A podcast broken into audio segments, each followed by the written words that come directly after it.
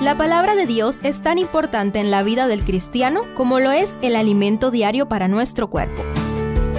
Estudia con nosotros el capítulo del día en Reavivados por su palabra. Deuteronomio 8 cada vez más dentro del segundo y más extenso discurso de Moisés registrado en este libro, cada día sentimos más fuerte el sabor a pacto de todo el libro.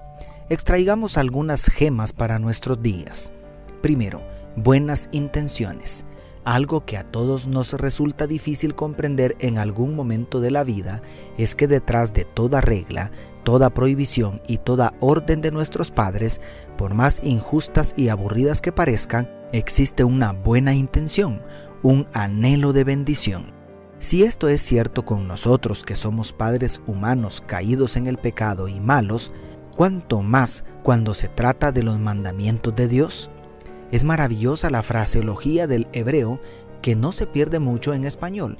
El texto inicia con la triple repetición de la preposición para, indicando propósito.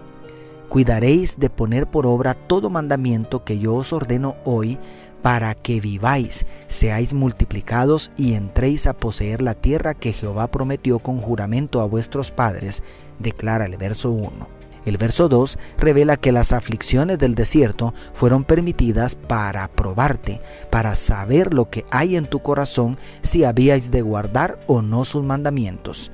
Y el 3 declara que el hambre y el maná fueron para hacerte saber que no solo de pan vivirá el hombre, sino de todo lo que sale de la boca de Jehová vivirá el hombre.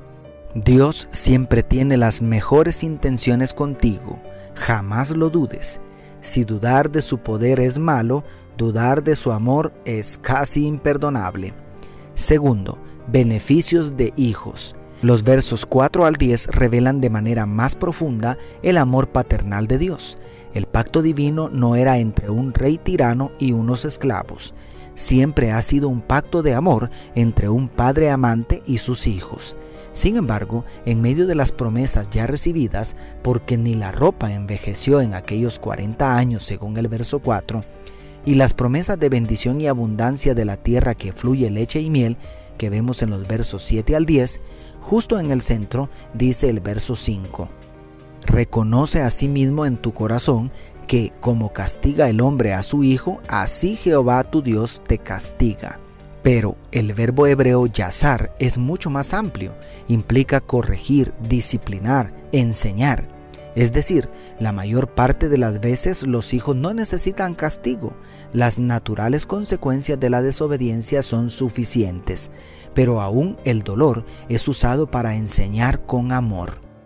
Tercero, advertencia de no olvidar. Quizá la parte de este capítulo donde Moisés hizo más énfasis fue el versículo 11. Cuídate de no olvidarte de Jehová tu Dios para cumplir los mandamientos, decretos y estatutos que yo te ordeno hoy. Con visión profética parece que Moisés estuviera contemplando el riesgo de olvidar a Dios cuando estuvieran disfrutando de las abundantes riquezas de la tierra prometida. ¿Cuántos son los que claman a Dios en medio de las penurias del desierto pero cuando Dios cumple su promesa y abre las ventanas de los cielos para derramar su bendición, entonces se olvidan de dónde viene todo don perfecto y toda buena dádiva. Ahora que ya tienes la casa de tus sueños, el título universitario, el empleo que anhelabas, ahora que pasó el tiempo de aflicción de la enfermedad, acuérdate de Jehová, tu Dios, porque Él es quien te da el poder para adquirir las riquezas, a fin de confirmar el pacto que juró a tus padres como lo hace hoy, declara el verso 18. Y cuarto, olvidar a Dios es idolatría. Los últimos dos versículos, quizá con un tono de voz triste, advierten la consecuencia final de olvidarse de Dios. De cierto pereceréis. Hoy puedes estar disfrutando del miserable placer que ofrece el pecado, pero el salario final de todo pecado es muerte. Pero a mí me asombra mucho más la fuerte implicación que hace Moisés entre olvidarse de Dios y la idolatría. Olvidar a Dios es adulterio espiritual, es traicionar a quien te ama más que todo. ¿Cómo es posible?